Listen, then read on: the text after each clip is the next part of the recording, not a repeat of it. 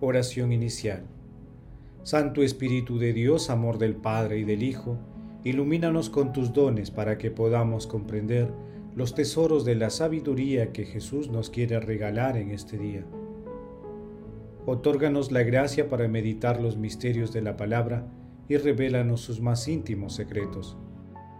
Madre Santísima, intercede ante la Santísima Trinidad por nuestra petición Ave María Purísima, sin pecado concebida.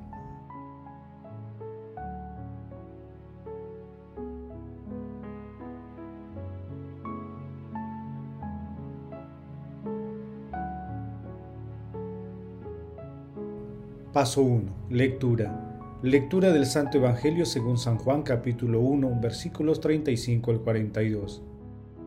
En aquel tiempo estaba Juan con dos de sus discípulos y fijándose en Jesús que pasaba, dice, Este es el Cordero de Dios. Los dos discípulos oyeron sus palabras y siguieron a Jesús. Jesús se volvió y al ver que lo seguía, les preguntó, ¿qué buscan? Ellos le contestaron, Rabí, que significa maestro, ¿dónde vives? Él les dijo, vengan y lo verán. Entonces fueron, vieron dónde vivía y se quedaron con él aquel día. Serían las cuatro de la tarde. Andrés, hermano de Simón Pedro, era uno de los que oyeron a Juan y siguieron a Jesús. Encuentra primero a su hermano Simón y le dice, Hemos encontrado al Mesías que significa Cristo, y lo llevó a Jesús.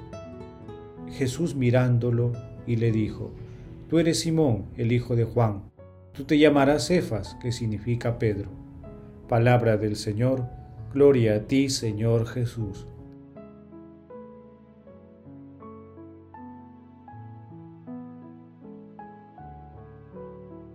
El pasaje evangélico de hoy forma parte del texto denominado Jesús llama a sus primeros discípulos, que abarca los versículos 35 al 51 capítulo 1 de Juan.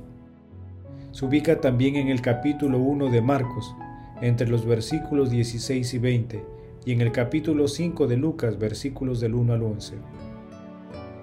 Los rasgos más destacados de este relato son los siguientes. Primero, Juan Bautista, con un gesto de sabiduría y desprendimiento, no retiene a sus discípulos, quienes no dudan en seguir al Cordero de Dios. Segundo, la iniciativa de toda la llamada en la iglesia de nuestro Señor Jesucristo, versículo 38 y 42, además del 47 al 51. Tercero, el testimonio siempre es fecundo, ya que los llamados llaman a los otros, dando un testimonio de la fe mesiánica que Jesús contagia. Y cuarto, el llamado genera un gozo maravilloso que se manifiesta con el verbo griego eurukamen, que significa lo hemos encontrado. En suma, con palabras sencillas y profundas, el texto presenta el ejemplo de un discípulo ideal que oye el llamado de Jesús para que lo siga, lo sigue confiadamente, lo conoce y confiesa gozosamente su fe a los demás.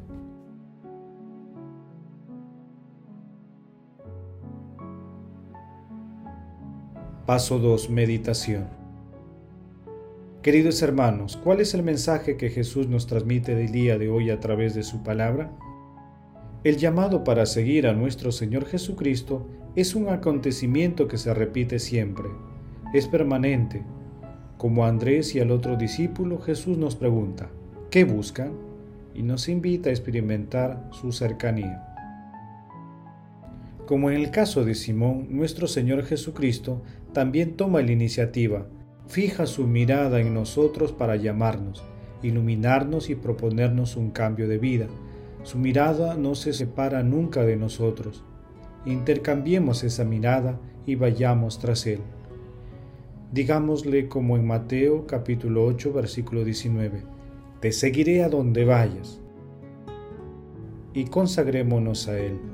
Demos este paso decisivo. Experimentemos el verdadero contacto con nuestro Señor Jesucristo en nuestras familias, comunidades y por donde vayamos. De esta manera, hagamos realidad nuestro anhelo más profundo, dar y recibir amor con generosidad y sin límites, una realidad de consecuencias inimaginables. Hermanos, a la luz de la palabra respondamos. ¿Tenemos el valor y el amor para seguir sin dudar a nuestro Señor Jesucristo? ¿Ayudamos a nuestros hermanos a encontrar a Jesús? ¿Somos misioneros? Que las respuestas a estas preguntas nos ayuden a dejarnos mirar por nuestro Señor Jesucristo, a aceptar su llamado, comprender el origen de la fe y transmitirla con nuestro testimonio a nuestros hermanos. Jesús nos ama.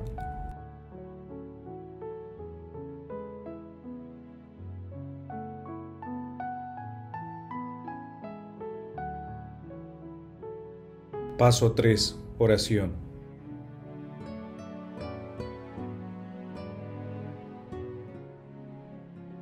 Padre eterno Dios Todopoderoso, que gobiernas a un tiempo cielo y tierra, escucha paternalmente la oración de tu pueblo y haz que los días de nuestra vida se fundamenten en tu paz. Padre eterno, haz que el Santo Padre, el Papa Francisco, los obispos, los sacerdotes y consagrados con su palabra, celo pastoral y testimonio de vida, ayuden a toda la humanidad a mantener viva la llama de la vida divina en nosotros. Amado Jesús, misericordia pura, tú que estás sentado a la derecha de Dios Padre, alegra con la visión de tu rostro a nuestros hermanos difuntos. Madre Santísima, Madre de la Divina Gracia, intercede por nuestras oraciones ante la Santísima Trinidad. Amén.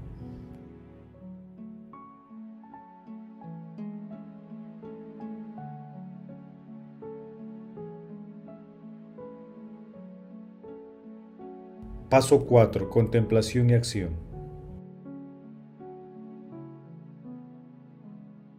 Hermanos, contemplemos a nuestro Señor Jesucristo con un texto del Padre Mauro Giuseppe Lipori.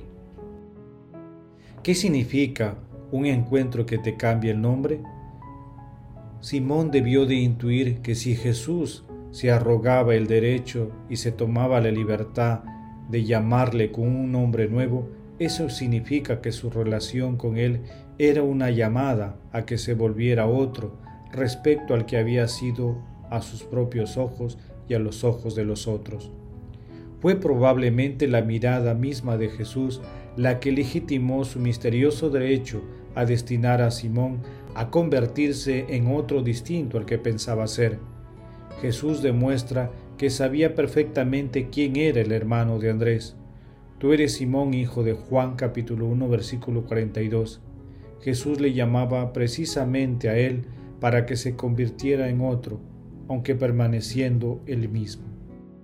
Simón percibió en un instante que toda la distancia que mediaba entre lo que él era y este, Cefas, Pedro, en que debía convertirse, había sido colmada de una manera misteriosa por la profundidad de aquellos ojos dulces y terribles que estaban clavados en él, dulces porque Simón no se había sentido cautivado nunca de este modo, acogido y perdonado como por aquella mirada, terribles porque Simón nunca había medido, como ahora, la importancia de su vida y de su libertad.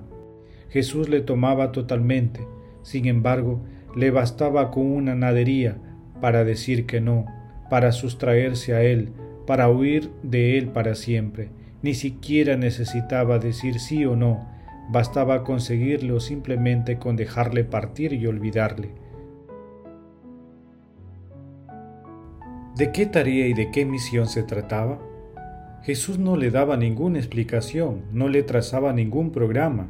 Jesús no le ofrecía otra perspectiva que su mirada, que fijándose en él parecía atravesarle hacia un futuro sin fin en el que el nombre nuevo, este sobrenombre y Simón con él habrían de encontrar todo su significado y su cumplimiento.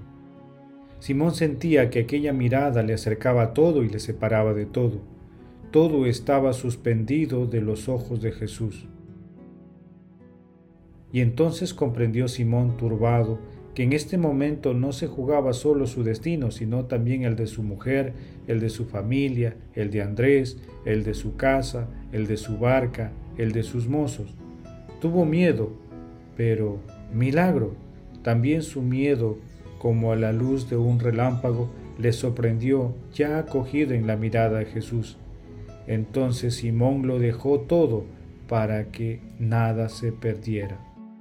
Hermanos, hagamos el compromiso de meditar sobre las personas y todos los acontecimientos en nuestras vidas, a través de los cuales Dios nos hace ver que tiene un plan para cada uno de nosotros. Agradezcamos diariamente a la Santísima Trinidad por nuestras metas de amor y demos testimonio de ello, por lo menos a una persona hoy mismo. Glorifiquemos a Dios con nuestras vidas.